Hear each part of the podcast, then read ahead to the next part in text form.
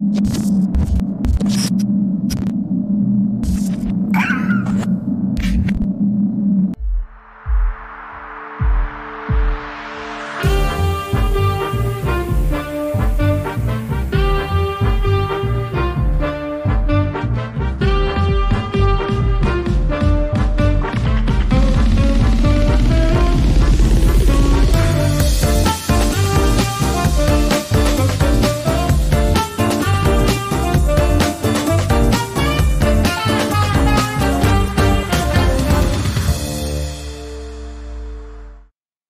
Buenas tardes, bienvenidos a un episodio más de Regiópolis. Gracias por acompañarnos.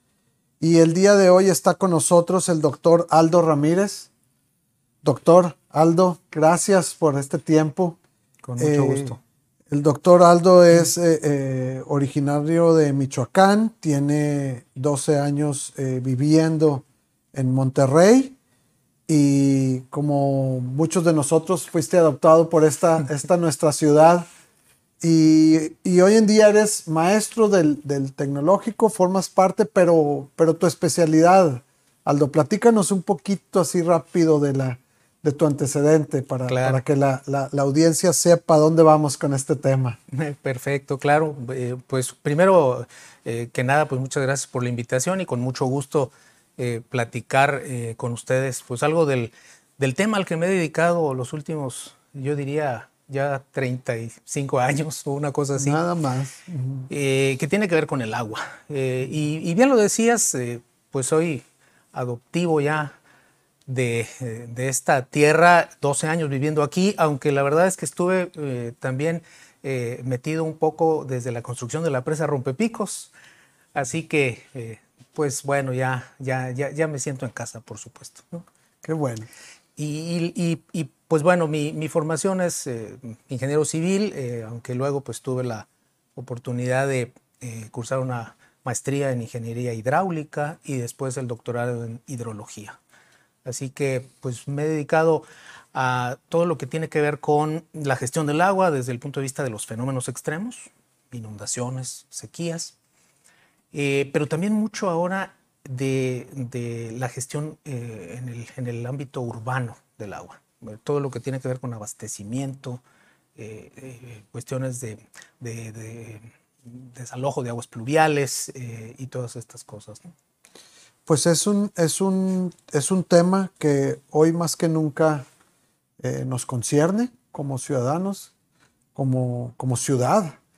Y Aldo, yo quisiera empezar preguntándote, ¿Qué ves tú? Hay una anécdota muy interesante tuya, que llegas a Monterrey con el Alex, prácticamente te trae el Alex, ¿no? Y entonces e, enfrentas la ciudad en su situación más crítica en cuanto al agua. Es correcto. Sí, sí, sí. Tú obviamente ya nos has estudiado como ciudad, sabes que fenómenos como desde el Alex tienen, hubo al menos tres inundaciones o cuatro antes de, del Alex. Somos una ciudad, por un lado, tristemente acostumbrada a lidiar con esto, por otro lado, nunca lo hemos hecho tan bien. ¿Qué, es Monterrey? ¿Cómo es su relación de, Monterrey con el agua, eh, eh, eh, de la atmósfera ahora sí, y de la tierra?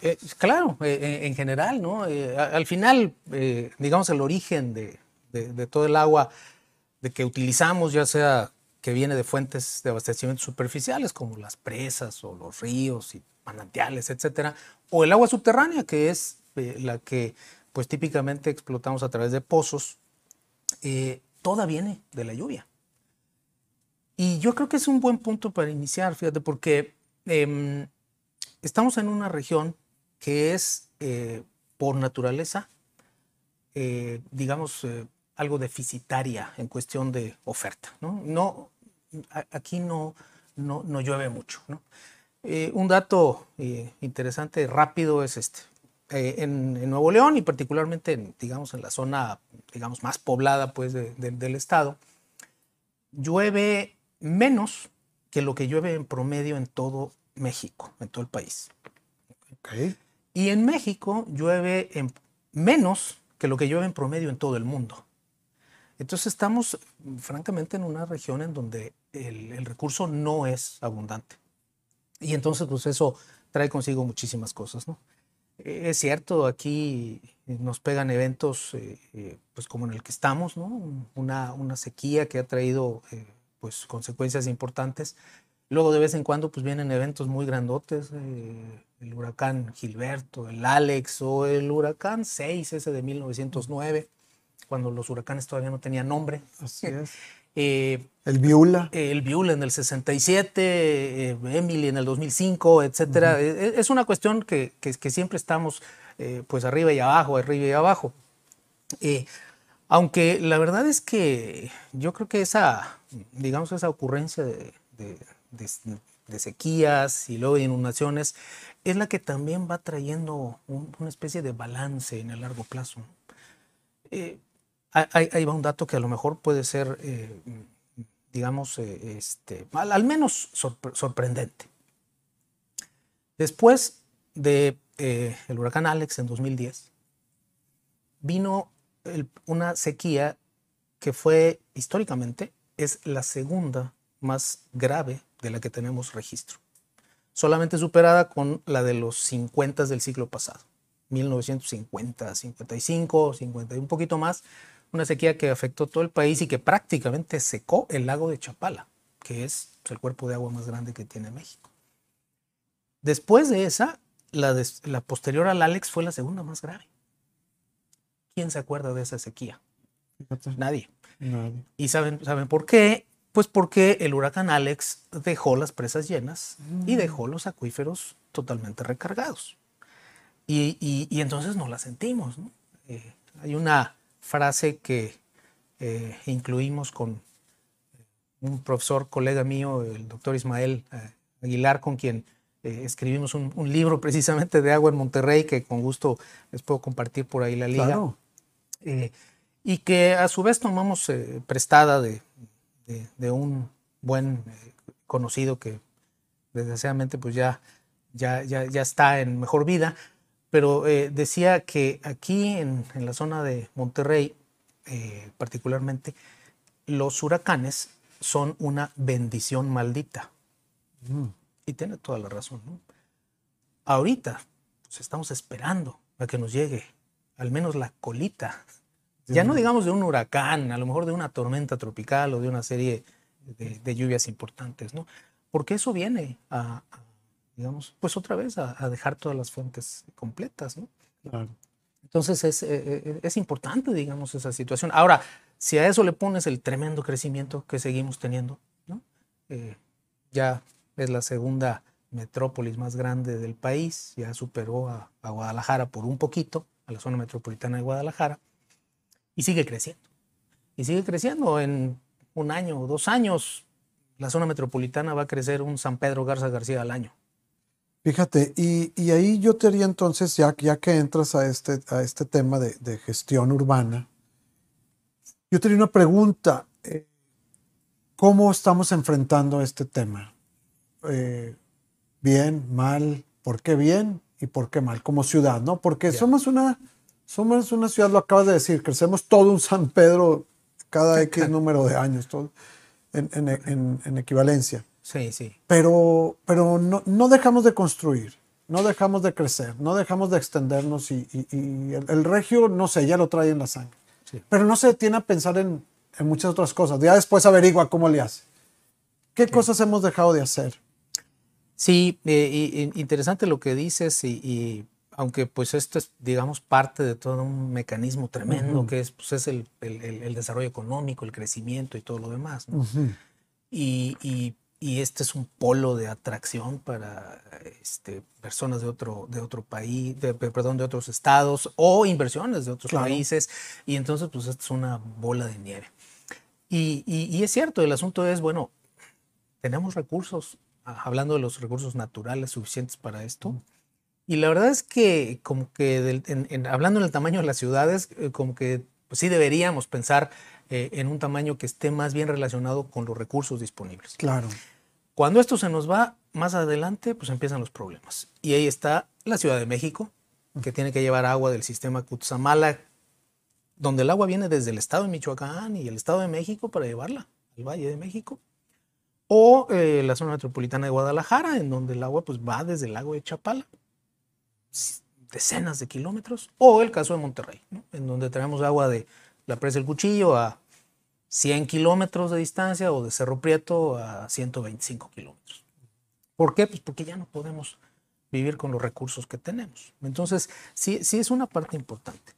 Ahora, en lo que, mm, eh, en lo que comentas de cómo estamos eh, enfrentando este problema, eh, hay otro, otro dato que voy a, a, comentar muy rápidamente, y es el hecho de que precisamente a fines de, de, la sequía de 2011, 12, 13, sequía, por cierto, de la cual salimos muy rápidamente gracias a un huracán. Esa, esa vez ocurrieron en México dos, dos, huracanes por ambos litorales al mismo tiempo, Ingrid y Manuel, y un solo fin de semana fue suficiente para salir de todo el problema. Un solo fin de semana de septiembre de, de 2013. Pero justamente antes de la llegada de ese huracán, había menos agua almacenada en las presas que la que tenemos ahorita. sí, se estaban ya preparando, eh, digamos, el, organismo operador para pues hacer algún, tomar medidas como pues esta situación de los cortes y todo esto, pero no llegó y gracias a que llegó precisamente el huracán Ingrid y nos salvó. Eh, ahora, la situación que, en la que estamos actualmente es, eh, digamos, se, se, volvió un poco más crítica porque eh, pues el agua superficial está en una sola presa. Cerro Prieto ya estamos a pocos. Bueno, ahora con una noticia última, eh, todavía se le va a seguir extrayendo unas cuantas semanas, quizás tres o cuatro, pero ya no va a haber más agua. Y la boca pues prácticamente no está aportando ya. Entonces todo el agua está en, cuchillo. Y, eso condiciona, ¿no? Porque eh, pues es, eh, digamos, el, el, popote que traemos del cuchillo, pues tiene una capacidad limitada. Hay más agua, ahí hay, hay, hay pues, más de 500 millones de metros cúbicos, pero este, pues la capacidad del ducto pues no nos deja en este momento traer más. Si esos mismos 500 millones estuvieran repartidos en Cerro Prieto y La Boca y el cuchillo, no estaríamos para nada en esta situación. Ahora, ahí es donde entran los acuíferos, porque los acuíferos... Los mantos acuíferos. Los mantos acuíferos, me refiero al agua subterránea. Que, que, en Monterrey, eh, digo, se fundó por los, los, ojos de agua de Santa Lucía, que era un, manto acuífero que, que brotaba. Que, brotaba, exactamente. O sea, tiene, existen de sí, es correcto. Y eso en parte pues es un poco también pues, por, la, por, por las formaciones geológicas de, la zona, que son calizas y hay fracturas y todo. Y entonces pues vemos todavía, por ejemplo, los manantiales de la estanzuela y toda esa zona. Y también pues en particular todo lo que eh, estaba en, eh, en, la zona de Santa Lucía.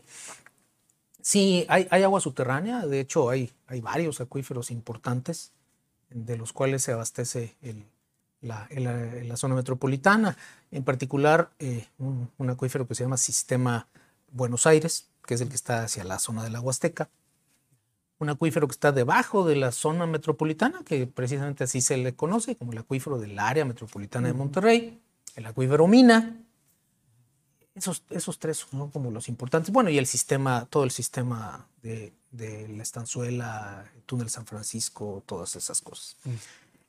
Eso, eso viene a complementar el, suministro. Eh, más o menos eh, históricamente, antes de esta crisis, eh, un poco más de la mitad del agua del abasto venía de fuentes superficiales, o sea, de las presas. Y como 55% y un 45% de los acuíferos. Ahorita, pues bueno, se ha ido invirtiendo un poco esta situación y en buena medida porque los acuíferos, si bien eh, también, digamos, se recargan de, agua que proviene en inicio de la lluvia a través de una infiltración en el suelo y una infiltración muy profunda a la que le llamamos percolación y es cuando ya el agua llega al acuífero. Pero ese proceso pues lleva su tiempo. Entonces es por eso que como que los acuíferos eh, van reaccionando a, un ritmo diferente mm. que, las presas. Eh, en un asunto eh, por ejemplo, de una sequía, eh, meteorológica, baja de lluvia o ausencia de lluvia, los primeros que lo resienten son los cuerpos superficiales. Sí, se, evaporan más fácil. Más rápidamente y no hay ingreso. Entonces, si no, hay, si no hay ingreso de agua, pues entonces empiezan a bajar. Y los acuíferos lo van a resentir, pero más adelante. ¿okay? Y entonces eso nos permite, eh, eh, pues digamos, eh, a veces en, esta situación de la hidrología decimos que los acuíferos son así como el guardadito, ¿no? Mm. Pues porque cuando falla el sistema superficial, pues bueno, ahí tienes, ¿no?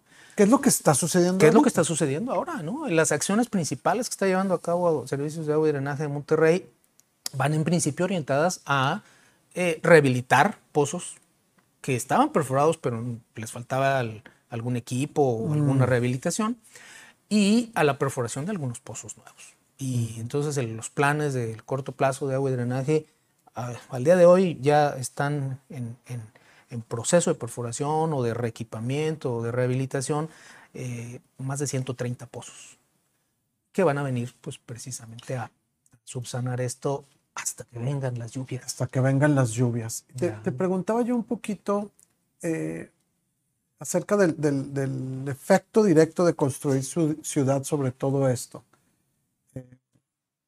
Porque se nos dice, falta agua y se nos dice, ok, no gastes, ahorra. Pero eso es reactivo. Como ciudad deberíamos haber dicho, oigan señores, eh, este, las reservas que tenemos superficiales es tanto obviamente es una utopía, pero decir, ya no podemos permitir más construcción o no, deberíamos de tener leyes que dijeran, tienes que reciclar agua, deberíamos de... Eh, ¿qué, ¿Cuál es el deber ser? Sí. Eh, bueno, hay mucha dosis de verdad en lo que, en lo que mencionas. Eh, yo creo que de todo lo que dijiste, no, ninguna de las pequeñas frases tiene, tiene desperdicio. la cuestión es que sí necesitamos hacer un uso más eficiente del agua, por supuesto. Y si sabemos que el recurso es limitado, pues entonces todavía más, ¿no? Eh, necesitamos eh, eh, ser muy, pero muy cuidadosos en ese sentido. Es, es, difícil decir hasta dónde, en algún momento, recuerdo, cuando estábamos trabajando con el Plan Hídrico Nuevo León 2050 que me tocó coordinar, en alguno de los foros abiertos alguien decía, pues es que la solución no es traer más agua, sino es no crecer más. ¿no? Bueno, es, es, complicado pensar en eso, aunque también suena algo sensato, que dices, pues oye, lo que pasa es que pues ya no da para más, ¿no?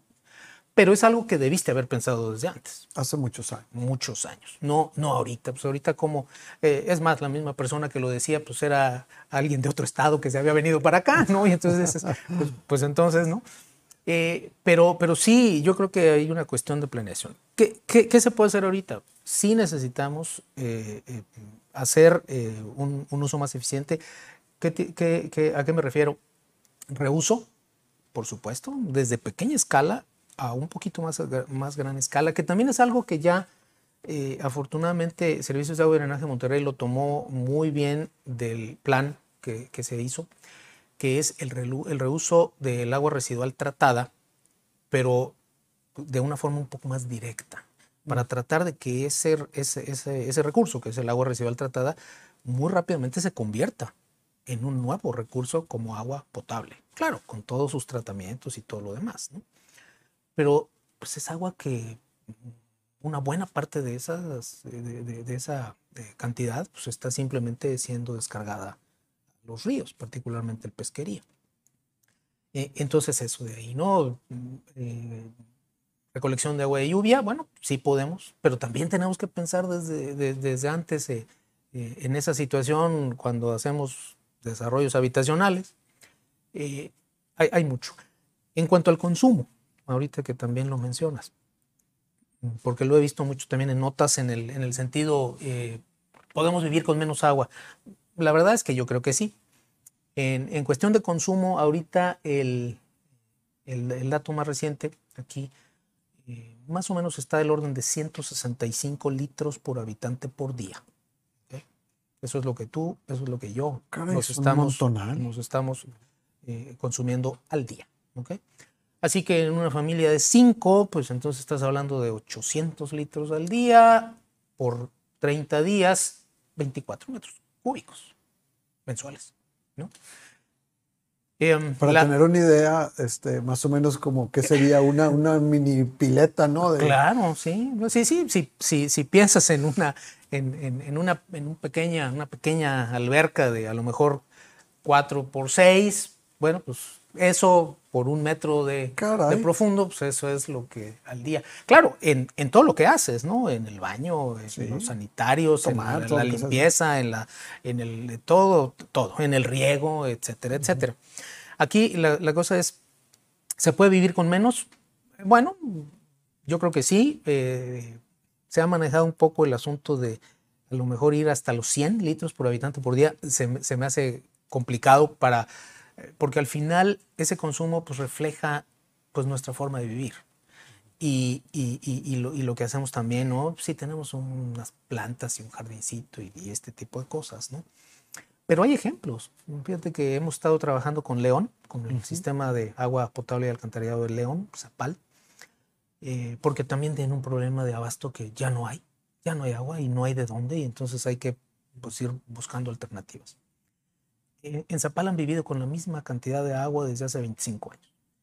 Y ellos están consumiendo del orden de 110 a 120 litros por mm. habitante por día.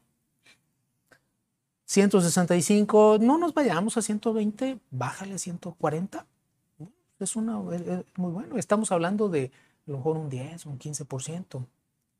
¿Qué bien podemos hacer? Eh, pues empezando a modificar algunas de nuestras pues, de nuestras rutinas, ¿no?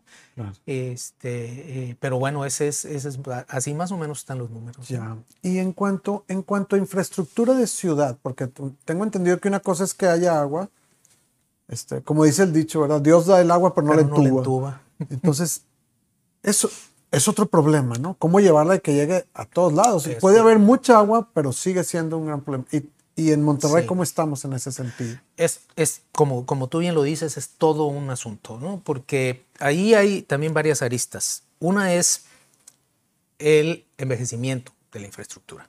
Mm. Eh, porque luego a veces eh, también se dice, pues es que hay fugas y se está perdiendo agua y, y, por supuesto, pues es, digamos que el agua más barata pues sería esa, ¿no? oye, pues corrige fugas y recuperes el agua. Pero ¿qué pasa cuando piensas en todas las tuberías del centro de la ciudad que tienen 100 años de antigüedad? Y que donde quiera que vayas hay tuberías abajo. Mira, si pones, si, si, si pones todos los tubos uno tras otro de agua potable que hay en la zona metropolitana de Monterrey, podrías llegar en línea recta de aquí a San Petersburgo. Y si pones los de alcantarillado, puedes regresar. Entonces, lleno infraestructura, pero hay mucha que está ya muy antigua. ¿Hay algún dato que nos diga cuánto se está perdiendo? Por eso es imposible, ¿no? Sí, bueno, sí, sí hay, eh, hay forma, eh, claro, con sus eh, rangos, por supuesto, de error, porque, pero el sistema operador de agua sabe cuánta agua está metiendo al sistema, que es el agua que, se llama producida, así se llama, es, es la producción de agua. Todo lo que viene de las fuentes presas, pozos, etcétera, tiene un medidor y entonces se sabe cuánta agua se mete al sistema. Luego también en teoría sabrías cuánta agua se consume, porque cada uno de nosotros tiene un medidor a la entrada de la casa. Bueno, ahí hay el primer, eh, eh, mm. bueno, hay varios asuntos ahí, porque hay, gente que no tiene medidor mm. o que a lo mejor está conectada en forma ilegal. Ok. Luego los medidores tienen errores de medición. Mm. Y por eso también uno de los programas que siempre debe estar presente en organismos operadores es la sustitución de medidores. Porque resulta, para acabar de, agravar las cosas, que los medidores, eh, a medida que se van haciendo antiguos, van midiendo menos. Y, entonces, pues para el organismo operador, pues, pues, pues es un problema, ¿no? Eh, y luego, pues están las fugas. Mira, no hay ninguna red en el mundo. Y puedes imaginar la ciudad más avanzada que no tenga fugas. Es imposible tener una red hermética. Eh, porque hay muchos imponderables. ¿no? El asunto de, eh, del envejecimiento de la infraestructura o de las tuberías, pues es uno. Y las juntas pues empiezan a fallar y entonces hay algo. O pues pasan un camiones y rompen un tubo. Pues, eh, o sea, es, es, complicado. Sí, sí hay números, sí hay números. Eh, el, eh, el, último número aquí debe andar a lo mejor del orden del 10 o el 12% de fugas. a veces lo confunden con un concepto que se maneja mucho en, en, los sistemas de agua que se llama agua no contabilizada. Agua no contabilizada aquí estamos hablando del 32% más o menos. ¿Qué quiere decir no contabilizada? Es agua que el sistema mete, que el sistema de agua me refiero, mete a las redes y no regresa en forma de dinero. Mm. Eh, ¿Por qué no regresó en forma de dinero? Pues, pues mil cosas. Ahí están, por ejemplo, las tomas clandestinas, están los errores de medición, están las fugas, etcétera, etcétera. Están algunos que, es, que el organismo sabe que les está dando agua, pero por algún convenio o alguna situación social o lo que sea, no la cobra. Eh, o algunas eh, instituciones públicas eh, o de beneficencia que pues tienen ciertos convenios. Si ponemos eso, estamos arriba del 30%. Mm. Y uno podría decir, ah, es, mucho. Claro, pues hay ciudades que están mucho peor, ¿verdad? Pero, pero e, ese es un rango más o menos común en organismos razonablemente de buen funcionamiento. pero sí, todavía hay que seguir trabajando en eso. Y, obviamente que la infraestructura más dañada, más vieja, pues está concentrada en las partes más viejas de la ciudad. Es correcto. Pero imagínate en cambiarla. No, Tienes que abrir todas las calles. Eso es un problema. Es un problema. Entonces, lo que se hace es, pues se va identificando tramos más críticos y esos son los que... Esa es una. Otro es el crecimiento de la infraestructura, eh, que, que, debería obedecer a un, a un plan bien establecido muchos de los organismos operadores, todos los que se dedican a todo esto de, dar ese servicio de agua potable y, alcantarillado, eh, crecen, y no me refiero en particular a agua y drenaje de Monterrey, sino pues en general a todos, muchas veces crecen un poco en forma arbitraria. Dicen, ya sé, ya, a ver, aquí hay un nuevo fraccionamiento y aquí va a haber mil casas. Híjole, pues tenemos que darles agua, ¿no? Y a ver de dónde, pues bueno, el tubo más cercano es por aquí, pues ponle una extensión y vamos a llevarla allá, ¿no? Eh, y, entonces eso hace que el funcionamiento de la red sea complicado. Mm.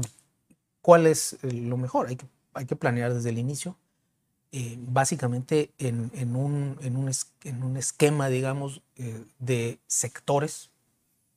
A veces le llamamos también distritos hidrométricos, que son sectores que tú puedes controlar mejor, con infraestructura importante, con, con, con acueductos de, de diámetro y todo lo demás, ¿no? Pero fíjate que una, una cosa muy buena que eh, esa yo le he platicado personalmente con eh, Juan Ignacio Barragán, que está ahora de director de Servicios de Agua y Drenaje de Monterrey, a quien conozco pues, desde hace mucho tiempo, es el asunto de, que el agua es la que debería, en principio, motivar o propiciar o favorecer el crecimiento, el mm. desarrollo urbano y no al revés. Mm.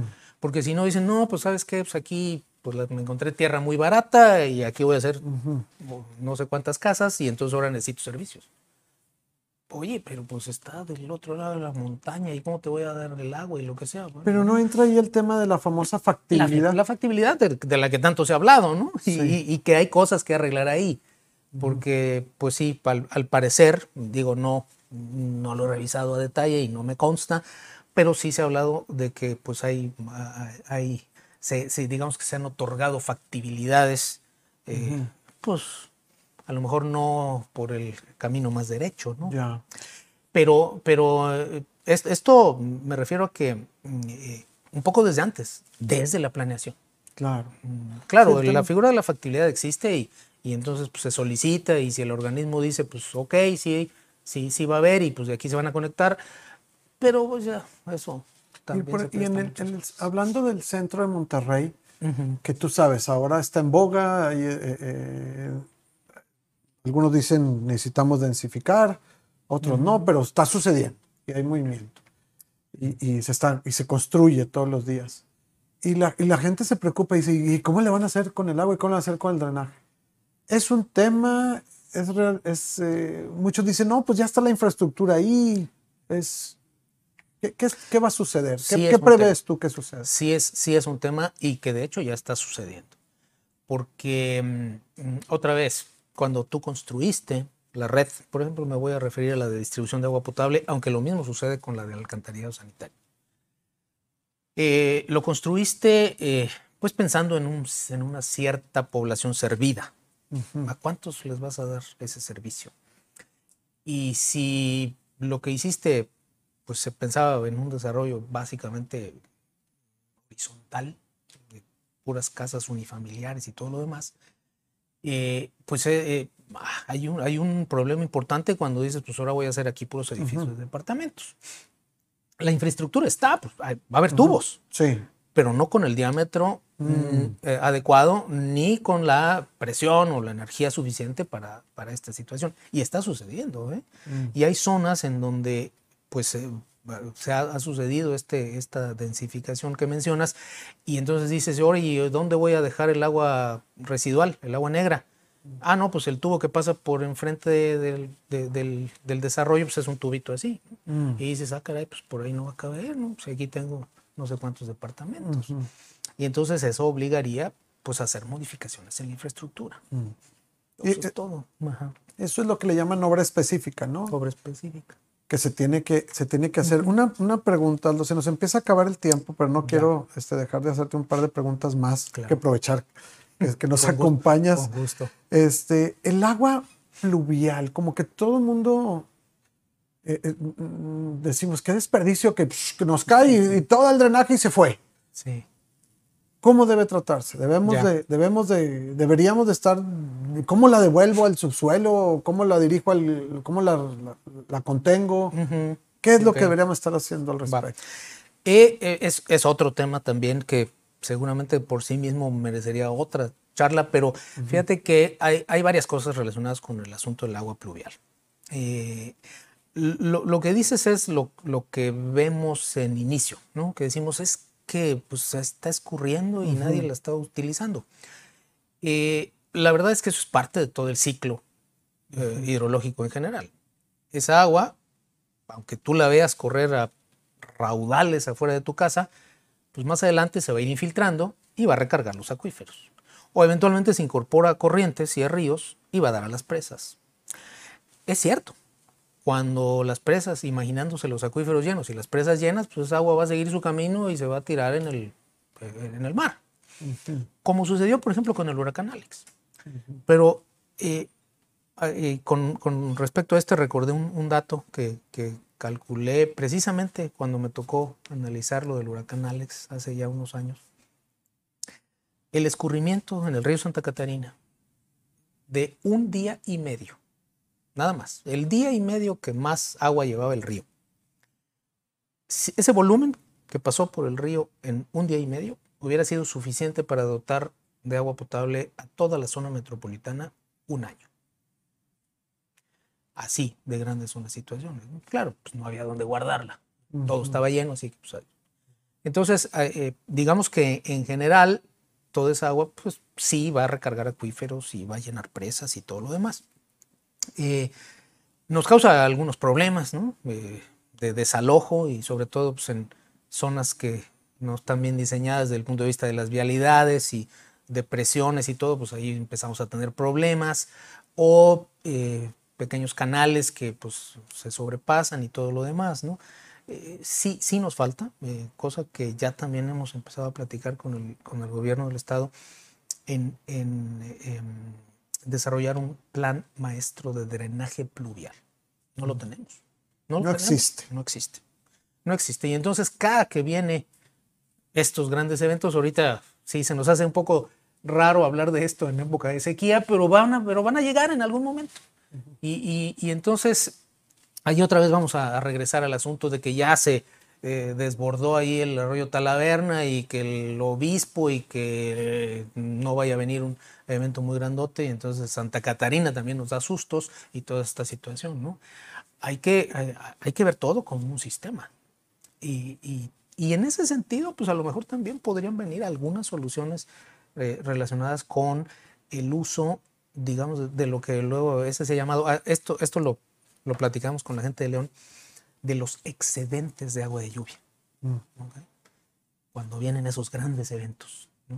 A lo mejor de ahí podríamos también verlo como un posible recurso. ¿no? Para cerrar, Aldo, eh, yo te, eh, te preguntaría, eh, volteamos nosotros, los ciudadanos de AP, volteamos a verlos ustedes, los especialistas, hidrólogos, que, que, que son los que conocen esto, un poco, los volteamos a ver un poquito como cuando vas en un avión y toca la turbulencia y ves al personal ahí, si, si no hace cara, si lo ves ecuánime, dices tú, ah, no pasa nada. Pero si ves que se sientan y se ponen el cinturón, dices, aquí ya valimos todos, ¿no? Pero tú, tú, qué, tú qué dirías este, en lo que estamos? El, ¿Debemos paniquearnos o con lo que estamos haciendo está correcto y esperar simplemente a que pase, pues no el huracán, la sequía? La sequía. Mira, yo diría que, eh, pues por supuesto no debemos ser, eh, este, digamos, eh, pasar esta situación como si nada, ¿no? Hay, preocupación lo que, lo mm, que, podría comentarte aquí es lo siguiente. Del 100% del agua que necesitamos, estamos perdiendo ahorita quizás el 25%, que es lo que nos da Cerro Prieto y la Boca. El otro 75% lo seguimos teniendo. Y entonces eso nos debe, de alguna manera, tranquilizar un poco. No es como cuando salieron algunas notas a nivel nacional de que pues ya eh, se va a acabar el agua en Monterrey en unos cuantos meses. Se va a acabar el 100%. Tenemos el 75%. Tendríamos que ir aprendiendo a vivir ahorita con el 75 en lo que viene el ciclo natural de que pues vuelva a llover y todo lo demás. No es tan halagador el asunto porque el pronóstico de lluvias para mayo pues está debajo de la media, ya, ya estamos delante de medio mayo. El de junio está en la media, el de julio está un poquito abajo de la media. Así que, pues vamos a tener que esperar agosto y septiembre, que son los meses más lluviosos. así que, bueno, pues tenemos que tomar conciencia en esa situación. Eh, ojalá, yo creo que ya poco a poco se está regularizando el asunto de los cortes, porque es cierto que, que, y mucha gente a mí en lo personal, ahí en cortito me ha dicho, oye, pero pues es que a mí me dijeron que el jueves no iba a tener agua y pues resulta que el viernes también me la cortaron. Bueno, eso, e, eso en, buena medida es, es, producto de lo compleja que es la red mm. y que no es una red de distribución de agua que fue pensada para mm. sectorizar en cachos. Mm. Y entonces es muy complicado estar operando todo, ¿no? Y como siempre en el agua potable, ¿no? Los que están más cerca de la fuente, pues van a tener más agua. Y los que están en zonas más bajas van a tener más agua. Y los que están más lejos y más alto, son los que primeros que van a sufrir. Eh, pero bueno, entonces, pues a seguir tomando conciencia y eh, yo creo que falta menos. Vamos a salir de esta, pero seguramente que esto nos va a servir muchísimo para eh, pues hacer las cosas mejor hacia adelante. Muchísimas gracias. Con muchísimo gusto, doctor Alejandro. Y por acompañarnos hoy. Y sin más, nos despedimos. Nos vemos el próximo jueves en, un episodio más de Regiópolis. Gracias por estar con nosotros. Hasta luego. Muchas gracias.